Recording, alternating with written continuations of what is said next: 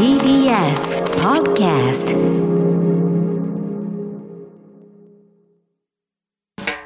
発信型ニュースプロジェク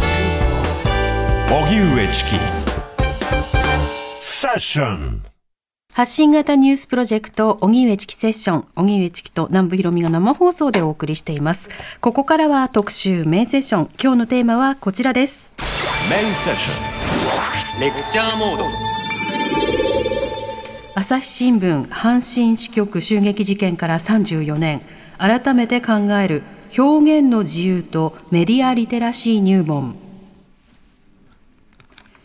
34年前の今日、1987年5月3日の夜、兵庫県西宮市の朝日新聞阪神支局に散弾銃を持った男が押し入り、記者2人が殺傷される事件が起きました。赤報隊を名乗る組織からの犯行声明には、反日分子には極刑あるのみ、反日朝日は50年前に帰れなどと記されており、赤報隊はその後も朝日新聞を狙った犯行を繰り返しました。一連の事件は2003年3月にすべて未解決のまま時効が成立しましたが、報道機関に対する攻撃は社会に衝撃を与え、多くの市民が言論の自由について考えるきっかけとなりました。一方現在コロナ禍でネット上には新型コロナの感染やワクチンの情報をめぐるデマや陰謀論などの情報が氾濫去年アメリカ大統領選でもトランプ元大統領の敗北を認めない陰謀論者 Q アノンなどによって議事堂が襲撃されるなどネット上のデマや陰謀論は世界中で注目されました。SNS や動画などを使い誰もが情報発信できる時代に私たちは情報とどのように向き合うべきなのか今日は連休ということもあり高校生などに向けて書かれた初めてのニュースリテラシーの著者白戸圭一さんと一緒に基本から考えていきます。ではゲストをご紹介しましょう。立命館大学国際関係学部教授の白戸圭一さんです。白戸さんよろしくお願いいたします。お願いします。白戸さんのご専門は国際ジャーナリズム論アフリカ地域研究。これまで毎日新聞社で南アフリカのヨハネスブルク特派員や政治部ワシントン特派員などを担当。主な著書にルポ資源大陸アフリカ暴力が結ぶ貧困と繁栄。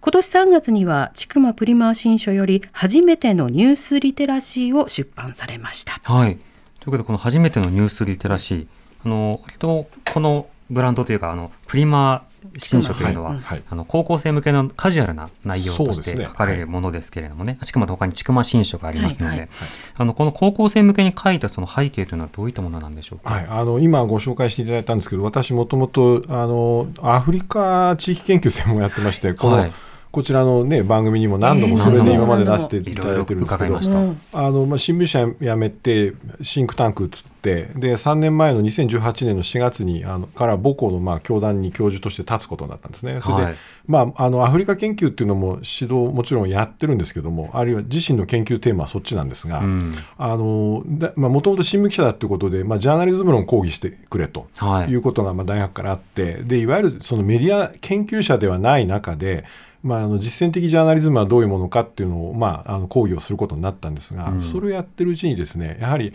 今ちょっと紹介されましたけど例えば陰謀論であるだとか、はいそれからその今の二十歳ぐらいの子たちですから生まれた時からもう物心つくと携帯スマートフォンがあって、でそのインスタグラムやツイッターのない暮らしっていうのは考えられない状態になってるんですね。でそれで SNS が当たり前になってる中で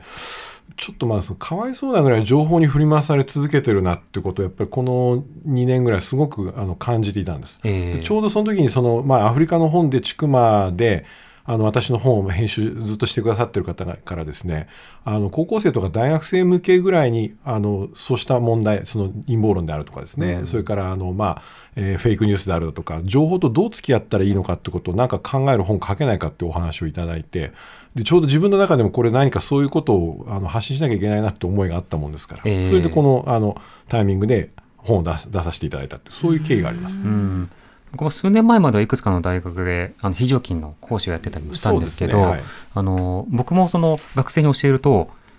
陰謀論とかネット上でのよくある定型文をレポートに書いてくるあの学生とかいたんですよ。ではい。その大学などはとてもその著名な大学だったりして、いろんなその勉強などを重ねてこうかな来ないと、まあ、入れないはずの大学にこう入ってきたとしても、いざじゃあ調べてみるっていうことになると、結構そのありふれたものにこう引っかかってしまうっていうことがあったりする。白田さんもやはり学生の方々でそういったレポートとか見ますか、で実はねその学生に、まあ、あのこの本は確かに若者向きなんですけど私ね陰謀論とかフェイクニュースは深刻なのは実は中高年の方だと思ってるんですね。うん。であの中高年はやっぱりマスメディアという限られた情報発信源から極論すればねだけ情報を受け取る時代を生きてきたので、はい。今みたいにこの SNS を使って情報が氾濫するようになると中高年の方がね多分ね情報とどう向き合っていいかよくわからないと思うんですよ。うんでしかも社会的地位が高い人とか人生経験が豊富な人が陰謀論を語り始めると周りはもうね、手の施しようがない、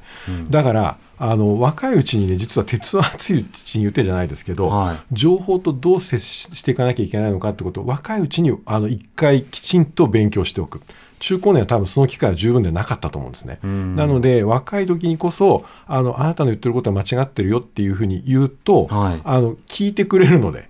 中高年よりは若い人は、あだからあのやっぱり鉄は熱いうちに打てだっていう思いがありますね。まあこれネットだけに限らず、その例えば世の中には雑誌とか書籍しか読んでいなかったとしても、はいその書籍や雑誌、書店に並んでいるものでも、なかなかその玉石混交というか、すごいですね陳列されているものとして、まあ陰謀論とか排外主義のものが多く溢れてはいますよね。溢れてますね。うんあのかなりそのし例えば大学教授っていうのは果たしてどこまでその信用されてる職業かは分かりませんけども、ええ。あのそれなりのなんていうのかな肩書きを持った大学の教員であるだとかなんとか博士みたいな人でもあの私の大学にもいますよやっぱり、うん。これだけその東大や京大を出てね海外の大学で博士号を取ってきた人でもあの意外に染まっちゃうんですよね陰謀論にね。ええだからおそらくその教育を施していけば防げるって単純な話でもないんでしょうね。うん。この陰謀論は。おそらく心理学とか精神医学の力を借りていかないと、あのなかなかあの一旦そっちに行った人を取り戻せないぐらい深刻な問題なんじゃないかというふうに感じてます。はい。まあ、当然バイアスのメカニズムもそこに関わっていますし、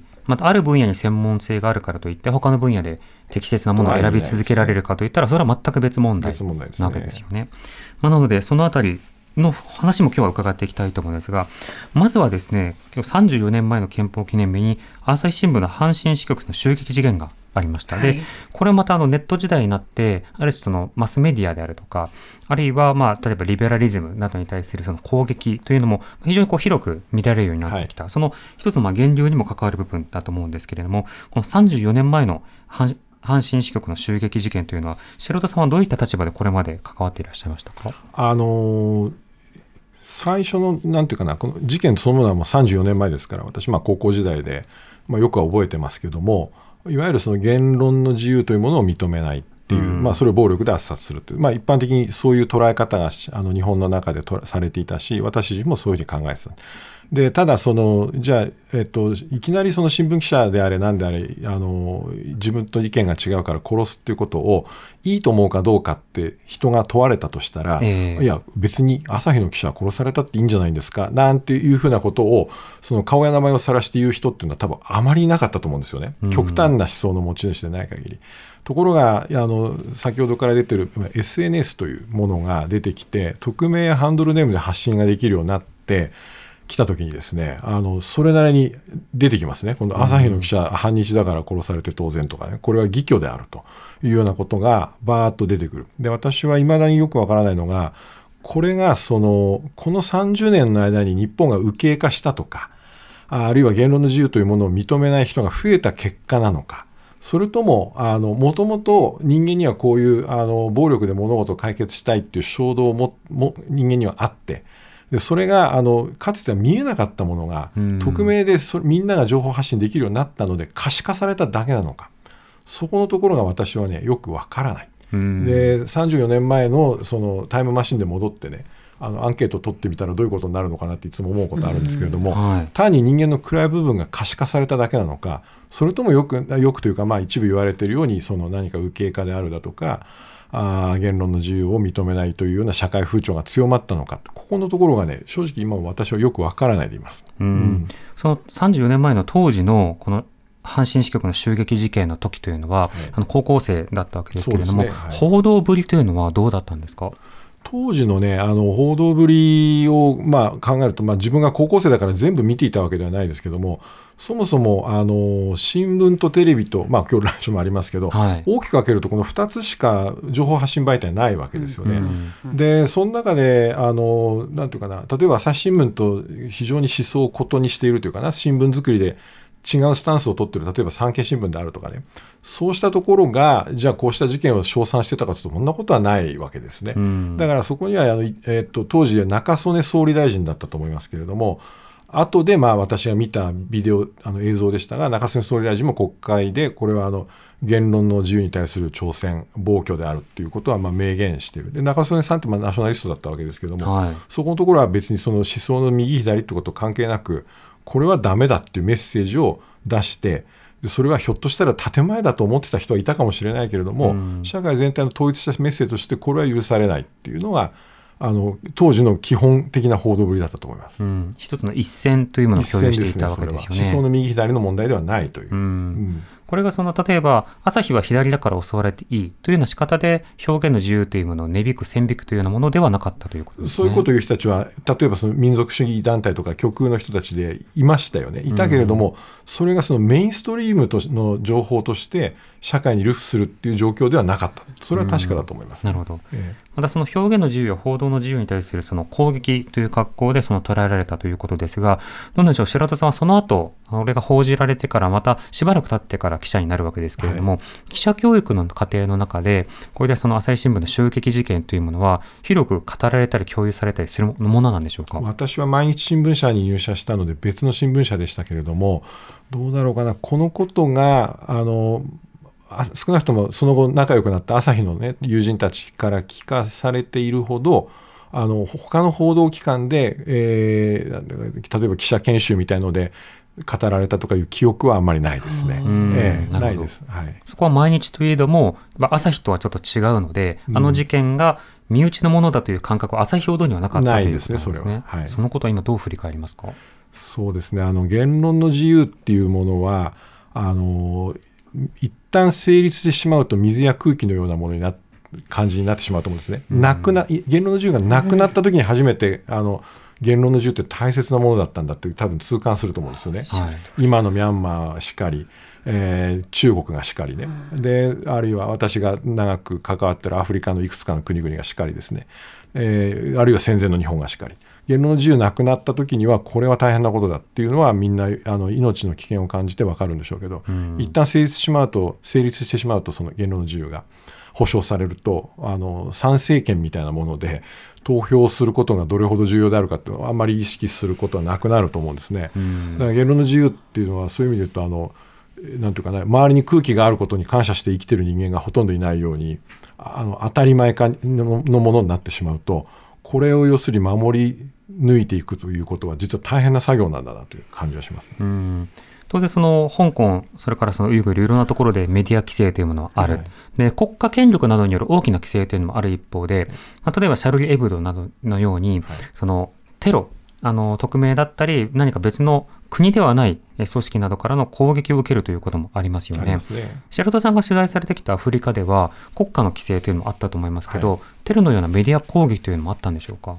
えっとね、あの一つはやっぱりイスラーム主義、今、あのシャルレーブロのあの件がで例に出ましたけれども、はい、イスラム教が非常に強い社会の中では、あるあの考え方を表明した場合、例えばその同性愛であるだとか、そうしたことを表明した人に対して、それはその自分たちの教えに反するんだということで、マジョリティの側があのみんなで攻撃をする、ただ攻撃って言った場合、そのすぐにじゃあ爆弾テロかというと、そういう単純なことではないと思うんですけれども。はいあのやっぱりマジョリティがマイノリティをあのなんていうかな圧殺していくというか、えー、封じ込めてようとしていくという動きは、まあ、あのいろいろな国々でやっぱりそれはありますね。うん、えー、なるほど。また当然国家によるさまざまな規制というのもあるということで、ね、それは。特に著しいなと感じたのはどの国でしたか？えー、っとね、2年ぐらい前に、まあ、いわゆるそのバシル政権というのが、まああのまあ、追放されたというかね、形で亡くなったスーダン、はい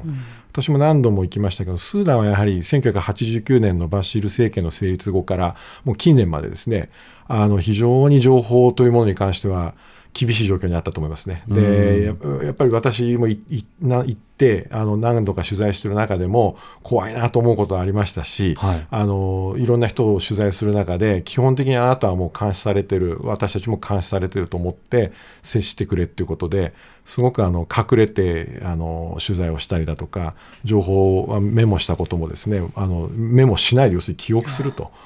写真はあのわ分からないように撮るだとかですねあのものすごく情報管理にやっぱり気配を気をあのつけたっていう記憶がありますね。スーダンはそういう意味では非常に厳しかったですね。なるほど、えー、その時の怖い思いというのはどういったものだったんですか？やっぱりね常にあの監視されてるってことが分かる時があるんですよ。尾行とか尾行一つは尾行ですね、えー、尾行がすごくそれであの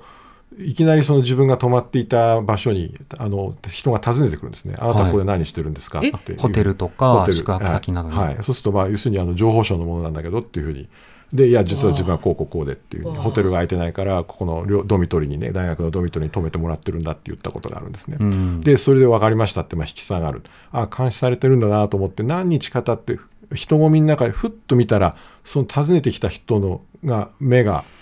ちょっと何十メーターか離れたものすごい雑踏の中でしたけどあって私とたまたま目があったらすっと目をそらしていなくなったということありました、だからあ常にあの監視されてるんだなっていうふうに思ったことあります、ね、ええでもそれこそそのミャンマーでもあるいは香港などでもまずまずそのアクティビストや、それから大学教授や、まあ、それから政治家や、そしてメディアの人間などが、まあ、率先してこう逮捕されていくということはある、それはやはりその他の国でも同じなんですね。そうですね、うん、あの日本でもそうなんですけれどもあの個人の言論の自由っていうものに対する強い思想的伝統がない国、まあ、日本は多分そうだと思うんですが。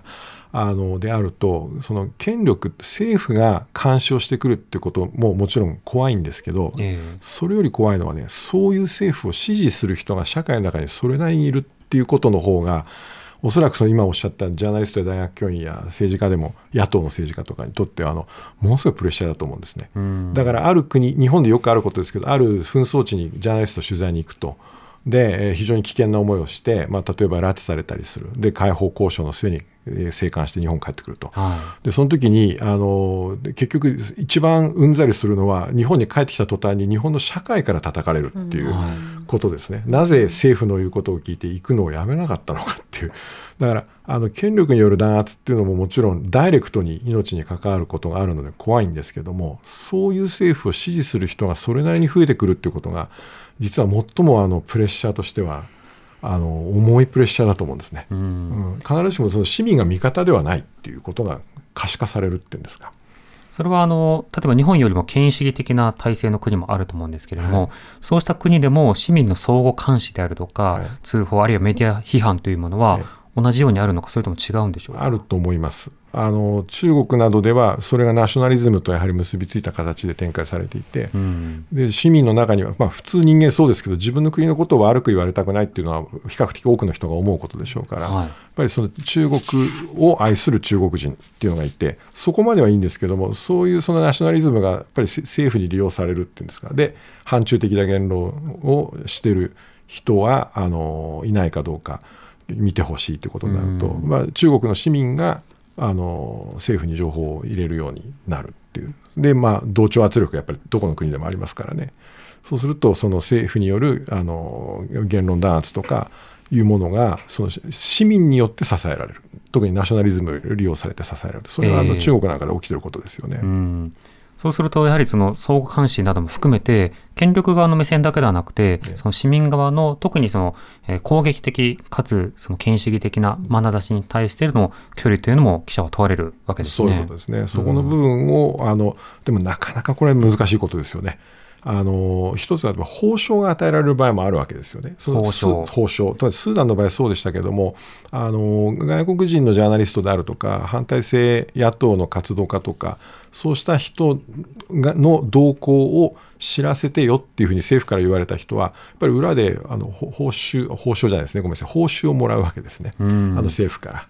だからそれはよくやったぞ、うん褒めて使わすということはお金がもらえる褒めて使わすという。だからお小遣いですよね、でそれはあの日本の中でもおそらおそらく行われていることであの、まあえー非常に権威主義的な国例えば今ミャンマーがうん。あるけれども、そのミャン日本の中でみ今のミャンマーの軍事政権に反対しているミャンマーの人たちたくさんいますよねデモしたりね、はい。でああいう人たちのあの動きっていうのは我々はもう見ててでできれば何か力になってあげたいなと思うんですけども逆にそのそういうその民主化を要求しているミャンマーの人たちを監視しているミャンマー人っていうのも多分この日本の社会の中にいるわけですよね。うん。でそういう人たちがお金をもらってるかどうかって僕はそのことは何も証拠がないからわからないけども一般的にはだからそこにせあのミャンマーの政府であるとか何かっていうのは当然刺さってくるでしょうから。そしてあのどういう人たちがそれぞれ諸外国でに住んでるミャンマー人たちがですねみ民主化を要求しているかその情報を入れてくれと。少なくとも、まあ、実行されているかどうかは別として,、別として。権力はそうしたものを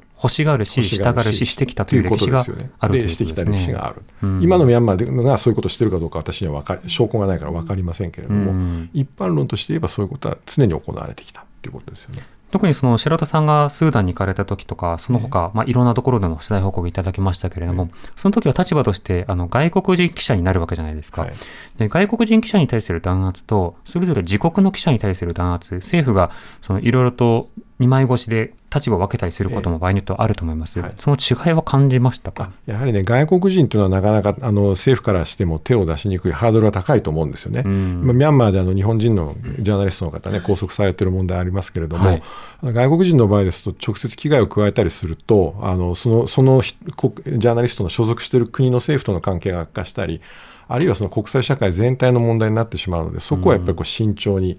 あの監視をしながらも直接暴力によって傷つけることはできるだけ避け避けようとするというふうになりますよね。それに比べればその自国民というのはやはり、まあ、体制からすれば裏切り者でしょうからあだしそのその国に対する影響の社会に対する影響力も強いので、まあ、一般的に外国人記者に対するよりは自国のメディア関係者に対する弾圧の方が厳しいですよね。うんそれはもう世界共通の現象だと思います。なるほど。その時にその外国記者に対しては、例えばそのウイグルであるとか、香港であるとか、まあ他のケースでもそうなんですけれども、いや、あれは外国人記者というのは、外国勢力の結託の結果やってきているのであって、信じるのに足る存在ではないというような、そうした PR というものををすればいいですね。その自国の国民に対してはそうですよね。うん、あるいは情報をそ遮断してしまうというのは、まあ、これは中国なんかよくやってる方法で、うん西側の報道はそもそも NHK や BBC があの中国国内で国際放送として流れるときに、はい。まあ、政府に都合の悪い話になるとプツって切っちゃうとこれはもう一般的にやってますよね、うん。うん。だから外国からの情報はできるだけ自国民に届かないようにするっていう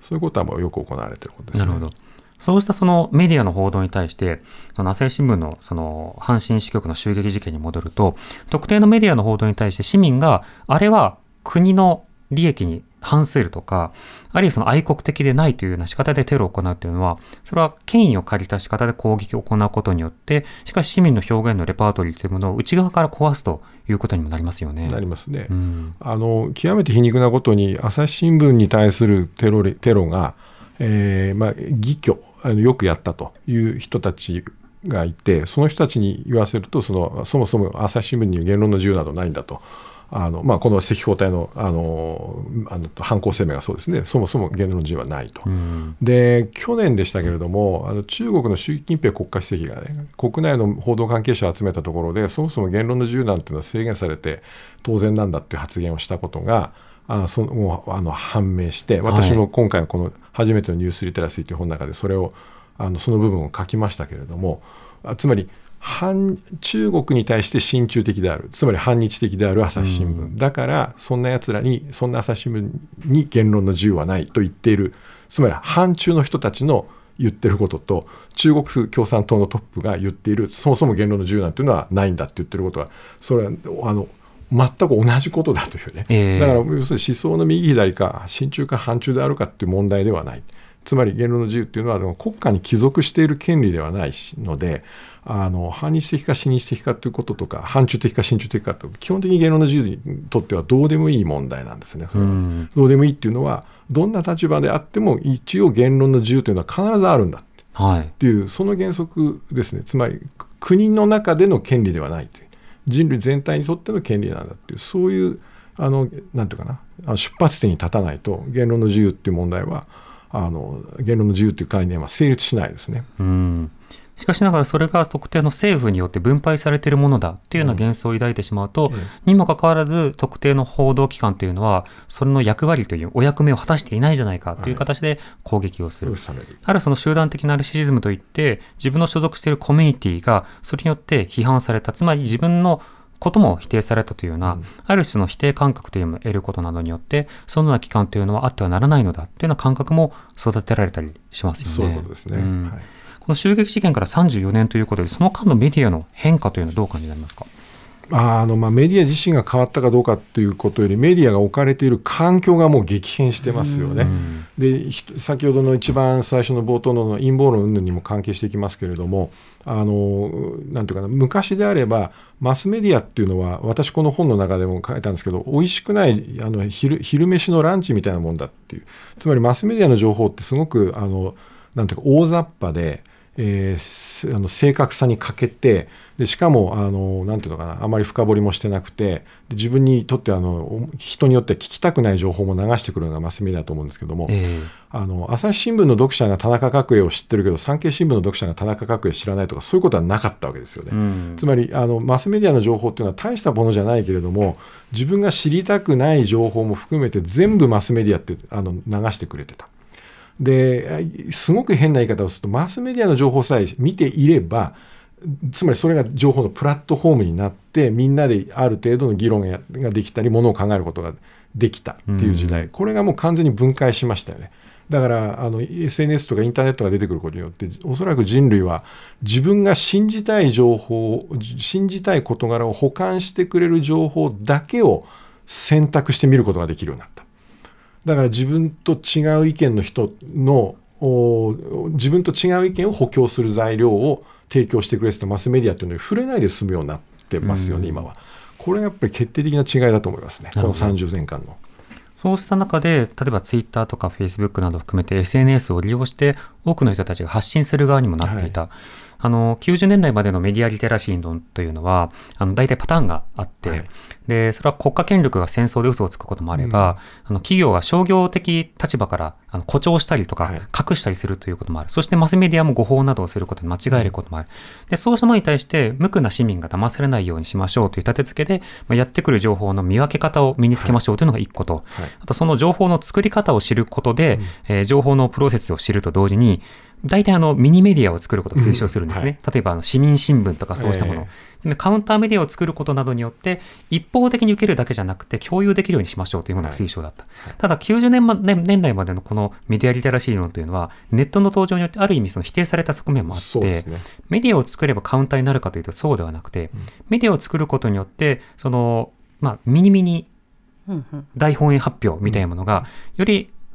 増えると、量産されるとに偏ったタコ情報しか持ってないタコツバが増えるっていうリスクですよね。いうことになりうるわけですよね。となると、現代のメディアリテラシーを考えることはとても難しい作業でもあるんですが、白田さんはこの本をどういった観点でまとめていったんでしょうか？そうですね一言で言うと今あのゆうさんがおっしゃったようなあの騙されないためにメディアリテラあのニュースリテラシーメディアリテラシーをその身につけるんじゃだけでもちろんそのあの観点は今でも重要なんですけどプラスアルファですね、プラスアルファ自分が他人を騙さないためのリテラシーをどう作るか。つまり情報の受け手としてさっきおっしゃった政府や大企業が私を騙してくるのをどうあのブロックするかってことじゃなくて私が他人を騙さないように振る舞うにはどうすればいいかつまり一人一人が新聞社一人一人がテレビ局、一人一人がラジオ局になってるだと思うんですねこの今の時代は。だからあなたが騙されないのと同時にあなたが騙さないためにはどうしたらいいかっていうこれセットで考えなきゃいけないんじゃないんですかっていうのがこの本のき基本的なスタンスです。うんまあ、特に今はリツイート、シェアなど、あといいねとかも含めて、人にこう拡散する仕組みというのがありますよね。と思うと本人は誰かを騙す意図でやったのではなくて、むしろ善意だったり単にある関心、へえって思ったからということで、ツイッターにそれを貼り付けると実は誤情報の拡散に加担するということは当然起こるわけですよね。はい。うん。それは場合によっては誰かへのヘイトとか、はい。特定メディアへの攻撃とか、はい。場合によってはその事件があった時に誤った犯人の情報を拡散することなどによって、全く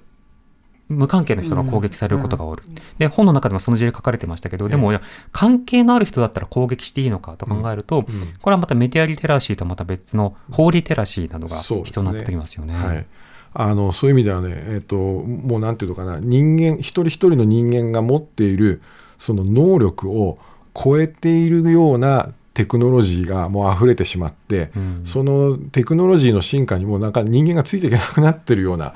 あー状況もあるんだと思うんです。でええ。おそらく陰謀論とかってそういうのとものあの陰謀論の拡散論とかっていうのはそういうこととも深く関わってるんだと思うんですね。もうあのやっぱりね今のコロナ見てるとそうですけども不安ですよね。一体来年いつになったらこの暮らしが終わるのか、でそのワクチンちっとも進まない。うん。っていう中でやっぱみんなねし仕事のことも人生のことも生活のことも不安ですよね。不安の処方箋としてうん。単純化された情報が出てくる、うんそのあたりの拡散については後ほどまたあ伺います。ま。した。はい。まもなく5時になります。はい。知る若手動かす。荻上チキセッション。時刻は5時になりました。荻上チキセッション。今日のメインセッションは朝日新聞阪神支局襲撃事件から34年改めて考える表現の自由とメディアリテラシー入門編ということで、えーゲストは立命館大学国際関係学部教授の白戸圭一さんです。よろしくお願いいたします。よろしくお願いします。よろしくお願いします。さて、あの、白戸さんはですね、あの、新しく本を出されまして、えーそちらの本が初めてのニュースリテラシー、うん。えー、ちくまプリマ新書に出されています。これ、高校生向けにということなんですけども、当然、メディア、要はネットも、あるいはテレビも、新聞も、まあ、様々にこう、情報が入ってくる中で、発信者にもなり得る立場の人と共に考えるということですよね。この発信者として考える、要は他人を騙さないようにすると先ほどお話しいただきましたけど、これ相当難しいですね。い。や難しいです、ん。はい、あの実際に情報を発信するときに自分ももう二十何年前か前ですけど新聞記者になって記事書きますよね。そうするとあの手元で記事を書いてるときには自分が書いた記事が何十万かあるいは、まあ、多い場合は何百万ですよね、はい。に読まれてる読まれてそれが何か社会に一つのインなんかこう波紋を起こすってことを想像できなかったですよね。でやっぱりその初めて、えー記事を書いてそれに対してリアクション反応が社会から返ってきた時にやっぱり怖くなったことありますね。自分は実は大変なことをやってるんだってでそれを職業人としてやってるとその日々毎日がその繰り返しですからだんだん自覚が強くなってきてやっぱり当たり前だけど誤報を出しちゃいけない。それから徹底して裏を取らなきゃいけないっていうことをあの強く、まあ、下手すればクビになりますから、あのそういうことを意識するようになるんですけど日々あのいろんな他の仕事をやってる方とかがねその片手間でプイッと情報を出すときにそこまでそのこれで自分がその職業人生を失うかもしれないと思って情報を出しはしないと思うんですよね。はいでもそれがそのテクノロジーの点ではできるようになっちゃってるわけですね今ね。うん。だからそういう人たちにじゃあそのいわゆるプロのジャーナリストと同じような自覚を持てって言っても単に押し付けてもどうにもならないですよねだから今チキさんおっしゃったように大変なことだと思いますね。うんそれに対して、あの、白田さんはどんな知識を、その高校生あるいは教えてるその大学生に、まずは提供することを心が心がけてるんですか？はい、あのふ大きく分けると2つあって1つはねあのかなり実践的というかノウハウ論だと思うんですよ。つまり、ある情報がにあなたがあのツイッターで接しましたと。でそれをじゃあ他人にリツイートする前に最低限考えなきゃいけないことは何ですか？とか言うんで例えばその情報ソースは何であるかでそれからそれが一次情報なのか二次情報なのか三次情報なのか事実の、あの単なるなんていうかな電波であるのかそれとも誰かの主観や価値観や意見が入ってるかどうかとかそういうのを見分けなきゃダメなんじゃないかというかなり実践論が一つありますね。はい。で実践論じゃなくてもう一つは言ってみれば情報とかニュースとかあるいはその情報やニュースに接した人間というのはそもそもどういうふうな形でその情報を解釈する人間には習性があるのかうん。とかいうかなりあのなんていうのかなげ原則論ニュース概念ですね。ニュースや情報とは何なのかあるいはそれを見た人間というのはどういうふうな振る舞う心理的な傾向があるのかとかいうそのノウハウとは別の原則をあの、なんとかできるだけ一緒に考えていくっていうそういうことにあの力を注いでるつもりです。うん、それは特にまあ修正なども含めて言葉をこう提供することではい。自己点検をできるようにするとそうですね。いうようなことでもありますよね。はい。特に注目したり提供している言葉というのはありますか？あの例えば真理を説明するための修正ですね。修正ですね。あの例えばもう100年ぐらい前にアメリカでジャーナリスト、まあ、その後政治評論家になったような人でウォルター・リップマンという人がいて、うん、まあ、メディア研究の世界で有名な方ですよね。はい、でその人はあの「パブリック・オピニオン」という本を書いて今年でちょうど100年日本では岩波文庫から世論っていうんで翻訳が出てますけど、うん、このリップマンはやっぱり100年前にその人間と情報の関係についていろんなことを見抜いてたわけですよね。でリップマンが言ってるように例えば本当は見てから定義すべきなのに実際に人間は先に頭の中で定義してその定義に基づいてものを見ると。でそこから要するにあの間違いがスタートするわけですね。でそれは教育程度にも何も関係ない人間ってのはそもそもそういう習性があるんだだから唯一解決策があるとするとその自分は何か先に自分が信じたい意見だとか定義したい定義っていうものがあって、うん、それに合わせて情報を集めているんだっていう自分だってそうなんだっていう自覚を持ってるか持ってないかだってその違いでしかないと、えー、だからそういう自覚をまあ持とうねっていうふうに呼びかけることしかできないしそれからあの実際に、えー、と失敗してみるとよくわかるので授業の中で自分が本当だと思ってることのじゃあ裏取ってみようっていうふうにして作業をまあやってみる、そうすると実際にはあの自分が正しいと思ってたことが間違っているとかあの自分がそもそもバイアスがない自分なんかにはないと思ってたのに自分にもバイアスがあったということに気づくとか、えー、そういうことをあの授業の中で実践をしてってみてますね。でそして初めて痛い目にあって人間は気が付くっていう。さっきあの番組の冒頭で申し上げてましたけど若いうちにそれをやっておくと後々社会に出た時にああの時こうだったよなと思い出してくれたらいいなと思うんですよ、うん、若い人に。でその機会がなかっただからまさに中高年ほどあの大変なんだと思うんです、うん、えー、そういう経験がないから。うん。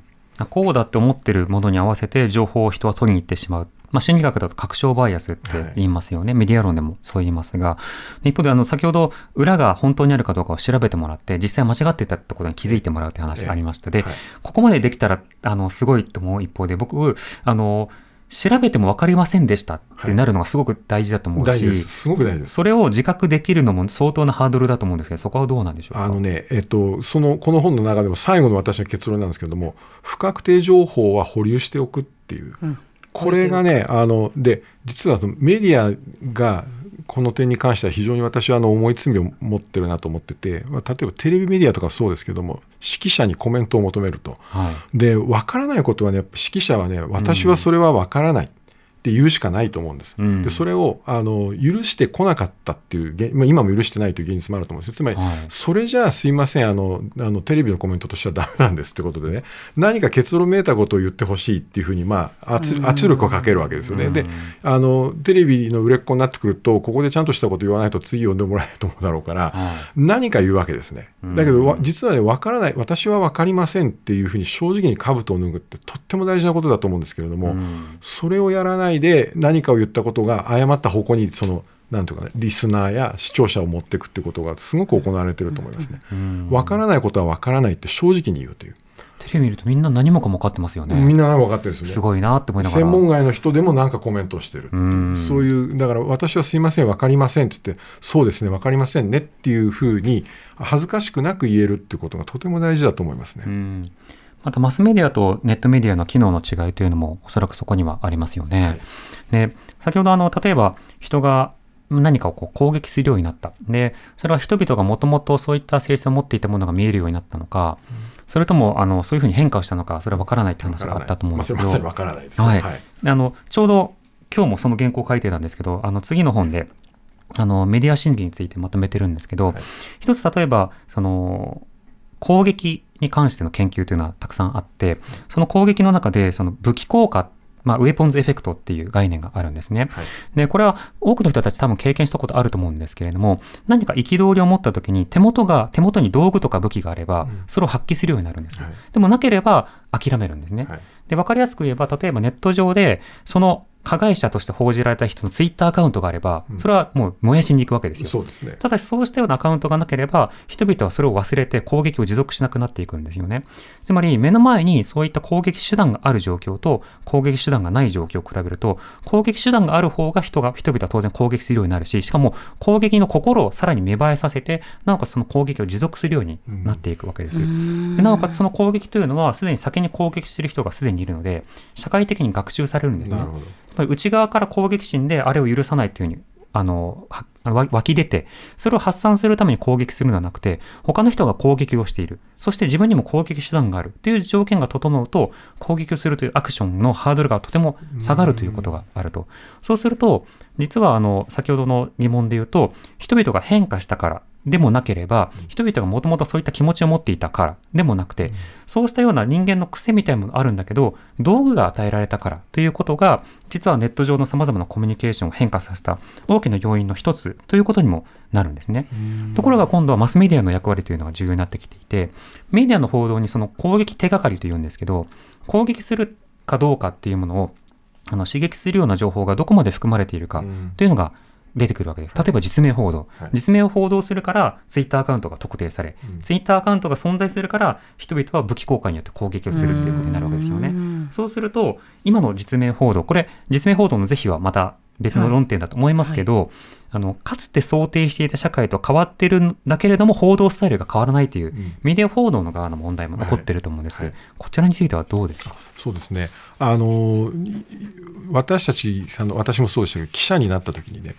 ニュースとは何かって教育されるわけではないんですね。だけど仕事をしながら感覚的に何がニュースかニュースじゃないかってつまりいろんなことを取材している中であこれは原稿書く必要があるな。これは原稿にはならないな。とかいうふうに判断していくわけですね。はい。で大体これって面白いことにあの、えーあの全員が共有していくんですよほぼ。その新聞記者であるってテレビの記者でね。でその時にそのニュースの価値判断というものが例えばじゃあ私が1995年に記者になった時に1995年にの価値判断のおおむねの相場と基準っていうのは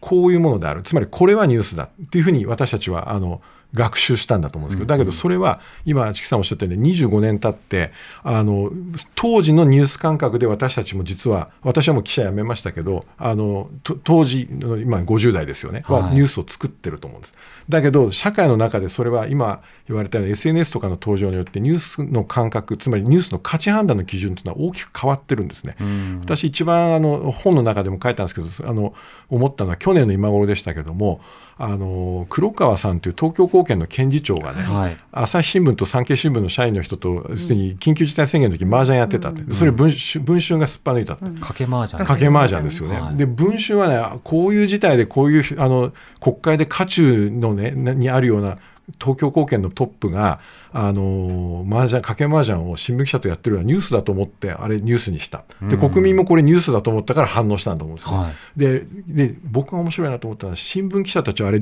この自分たちが賭け麻雀やってることがバレると思ったらニュースになると思ってなかったんでしょうね。うん。つまりあれ取材だと昔のね確かに私たちが記者として取材あの育った時の感覚からするとこれはニュースじゃなくて記者だから許される取材だったんですよ。過程だと思ってるそうプロセスだと思って食い込みだと。そう。だからあの